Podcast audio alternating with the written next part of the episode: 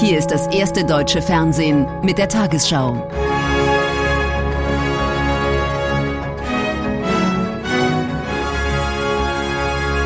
Heute im Studio Judith Rakers. Guten Abend, meine Damen und Herren, ich begrüße Sie zur Tagesschau. Der Bundestag hat heute das Für und Wider einer Impfpflicht im Kampf gegen die Corona-Pandemie ausgelotet. Die Debatte diente zur Orientierung. Später bei der Abstimmung soll es keinen Fraktionszwang geben. Drei Positionen zeichnen sich bisher ab. Am weitesten geht der Vorschlag für eine Impfpflicht ab 18, andere wollen sie erst für über 50-Jährige. Außerdem gibt es Abgeordnete, die die Impfpflicht komplett ablehnen. Inzwischen sind 75,6 Prozent der Menschen in Deutschland mindestens einmal gegen Corona geimpft. 73,6 Prozent haben die Zweitimpfung, 51,3 Prozent sind geboostert.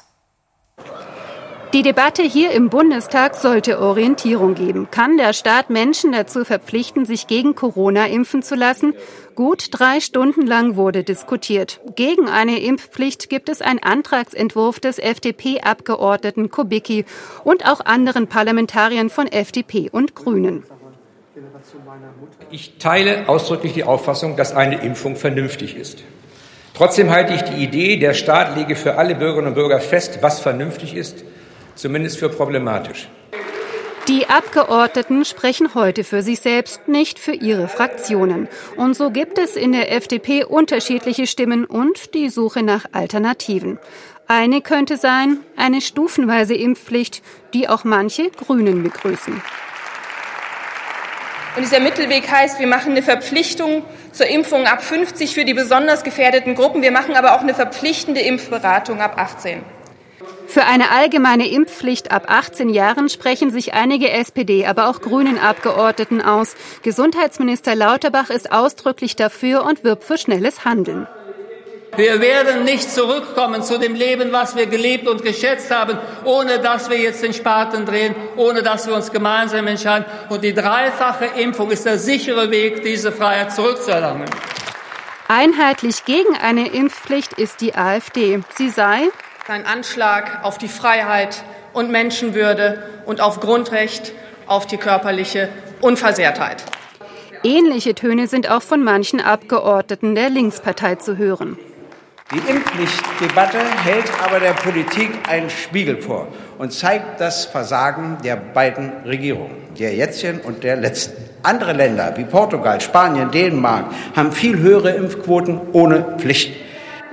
Die Regierung hat kein eigenes Gesetz vorgeschlagen. Das kritisiert die Union, möchte einen eigenen Antrag erarbeiten. Details noch unklar. Wir brauchen ein Impfregister. Fachleute aus dem medizinischen, aus dem ethischen und aus dem rechtlichen Bereich. Sie raten dringend dazu, für diese Krise, aber auch für künftige Pandemiekrisen ein solches Register einzurichten. Heute wurde nur debattiert, abgestimmt werden soll im März. Wenn eine Impfpflicht in Kraft tritt, dann wohl erst im Sommer. Matthias Deiß in Berlin, Sie haben diese eher ungewöhnliche Bundestagsdebatte verfolgt. Wie ist sie gelaufen? Also diese Debatte ist bis auf einzelne Aussetzer wohltuend ruhig und differenziert geführt worden und sie hat tatsächlich Orientierung gegeben darüber, wie verschieden die Positionen sind, wie viele Detailfragen noch offen sind und wie schwer der Weg bis zu einer Entscheidung noch werden wird. Selbst wenn die Mehrheit der Abgeordneten am Ende nämlich für die eine oder andere Form der Impfpflicht sein mag, kommen wird sie nur, wenn einer der Gesetzesentwürfe auch eine Mehrheit findet. Die FDP aber ist weiter gespalten. Ob die Ampel eine eigene Mehrheit zustande bringt, damit weiter unklar obwohl SPD und Grüne zumindest weitgehend einig für eine Impfpflicht ab 18 auftraten. Und die Ankündigung der Union, einen eigenen Antrag einzubringen, ist zunächst mal wohl vor allem eins, taktisches Agieren, ebenso wie das öffentliche Beharren des Gesundheitsministers in Sachen Impfpflicht nur als einfacher Abgeordneter zu agieren. Danke, Matthias Deiß in Berlin. Während in Deutschland die PCR-Tests rationiert werden sollen, hat Österreich keine Probleme damit, seinen Bürgerinnen und Bürgern die Analysen anzubieten. Allein in der Hauptstadt Wien wurde jeder Einwohner im Durchschnitt bereits 17 Mal PCR getestet, im Rest des Landes sechsmal. In Deutschland dagegen gab es pro Einwohner im Schnitt nur einen PCR-Test. 9 Uhr morgens. In ganz Wien werden Säcke voll PCR-Tests an Geschäften abgeholt. Spätestens 24 Stunden später ist das Ergebnis da. Damit das funktioniert, hat sich die Stadt sehr früh mit einem großen Labor zusammengetan. Mehr als 1600 Menschen arbeiten hier in drei Schichten rund um die Uhr. Dazu kommt, Pooltests gehen schneller. Der Roboter analysiert immer sieben Proben auf einmal. Zweifel an der Genauigkeit der Tests, zuletzt auch aus Deutschland, weist der Geschäftsführer des Labors, Michael Havel, als falsch zurück. Es ist blanker Unfug. Ja. Bei uns ist es sozusagen ein ganz eindeutiger PCR-Test, der aus einem Gurgelat gemacht wird. Das ist State of the Art und der Golden Standard äh, zur Analytik von Covid-Infektionen. Das Resultat? Allein in Wien können pro Tag bis zu 800.000 PCR-Tests ausgewertet werden. Rund doppelt so viele wie in ganz Deutschland. Der Test kostet den Staat nur 6 Euro. Durchschnittlich gab es seit Pandemiebeginn 17 Tests pro Einwohner in Wien.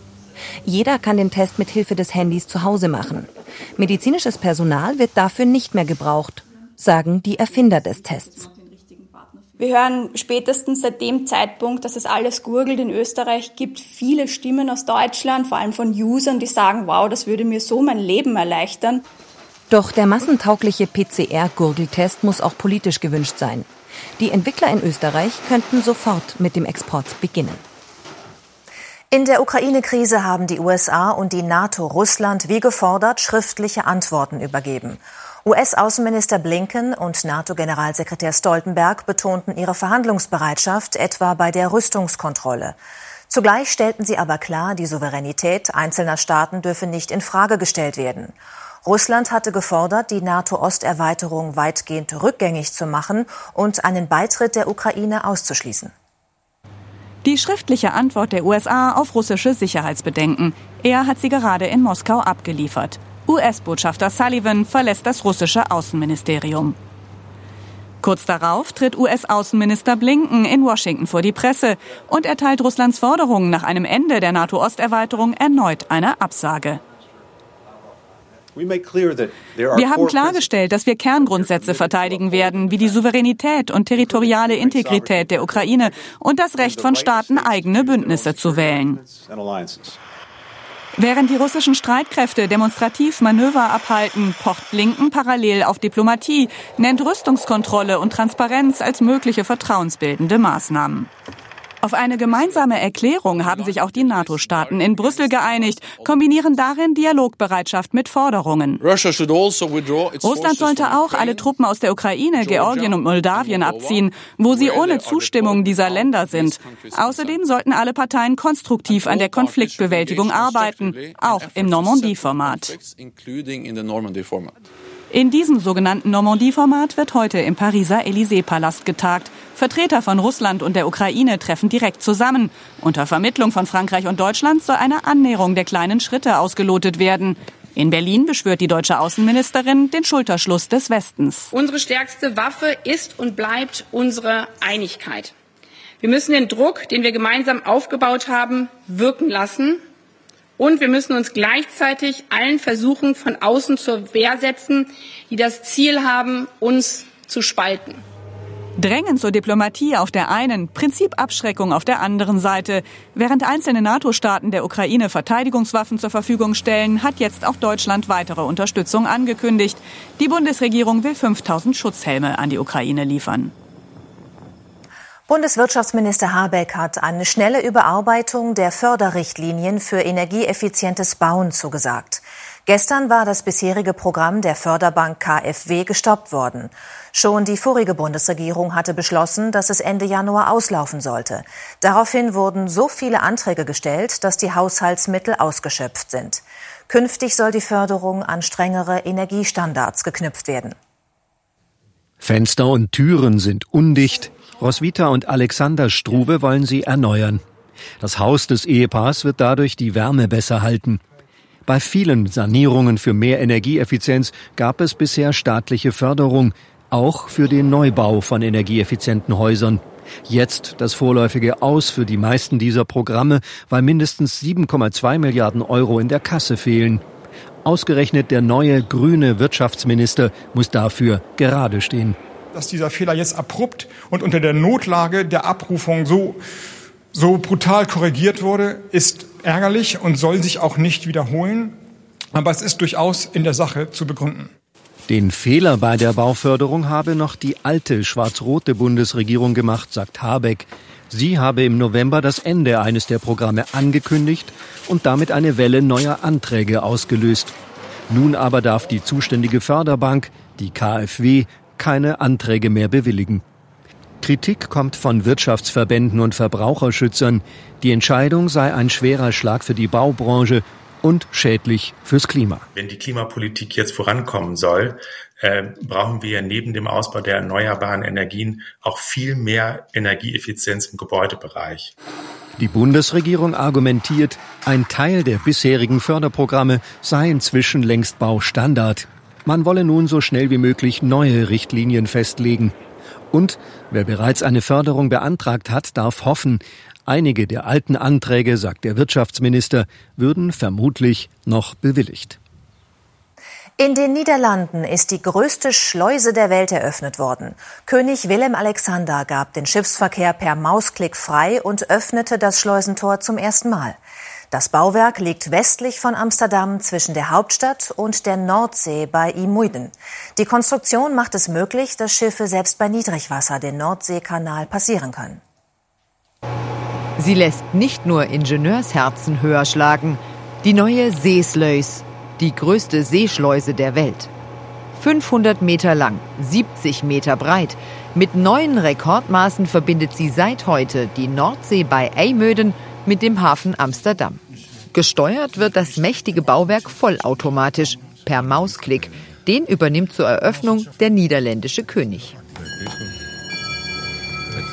An alle Schiffe im Kanal. Das Tor der Schleuse öffnet jetzt.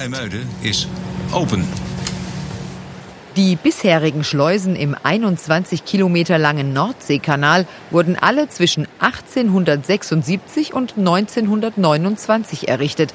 Die historischen Bauwerke schleusten bis jetzt jährlich Zehntausende Schiffe durch den Kanal. Der Hafen Amsterdam ist Europas größter Umschlagplatz für Benzin und Kakao. Außerdem werden Waren verladen, die über den Rhein nach Deutschland verschifft werden. Allerdings, die großen Containerriesen, Tankschiffe und Kreuzfahrer konnten schon lange nicht mehr nach Amsterdam einfahren.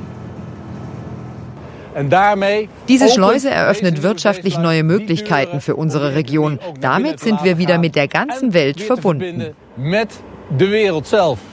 Die Bauarbeiten an der Mammutschleuse haben doppelt so lange gedauert wie geplant. Insgesamt fünf Jahre und sie sind mit mehr als einer Milliarde Euro deutlich teurer geworden als ursprünglich veranschlagt. Ernst Stankowski war ein Multitalent. Als Kabarettist, Schauspieler und Showmaster stand der Österreicher viele Jahrzehnte lang auf der Bühne und spielte in zahlreichen Film- und Fernsehproduktionen. Heute ist er mit 93 Jahren in Klosterneuburg bei Wien gestorben. Sein feinsinniger Humor galt als ein Markenzeichen Stankowskis. In Deutschland erlangte er vor allem als langjähriger Moderator der ZDF-Show Erkennen Sie die Melodie große Popularität. Die Lottozahlen. 3, 8, 15, 19, 23, 41, Superzahl 6. Diese Angaben sind wie immer ohne Gewähr. Weitere Gewinnzahlen finden Sie auf tagesschau.de und im ARD-Text ab Tafel 580. Und nun die Wettervorhersage für morgen Donnerstag, den 27. Januar. Tiefer Luftdruck sorgt für eine Wetterumstellung und auch der Wind legt deutlich zu. Im Laufe der Nacht beginnt es im Norden zu regnen. In den Hochlagen des Südens funkeln oft die Sterne und morgen scheint dort die Sonne. Der Regen kommt in die Mitte voran. Im Bergland fällt Schnee. Dahinter gibt's im Norden zwar Wolkenlücken, aber auch einzelne Schauer sind noch möglich. In der Nordhälfte heute Nacht frostfrei, südlich des Mainz aber oft Minusgrade. In Oberfranken morgen leichter Frost, im Nordwesten und an den Alpen dagegen nahe 10 Grad. Am Freitag teilweise windig, im Osten und Süden fällt Regen oder Schnee, sonst meist trocken und im Nordosten auch länger sonnig. Am Samstag zeitweise Regen, der in der Osthälfte zum Teil kräftig ist, dazu sehr windig, an den Küsten und auf den Bergen stürmisch.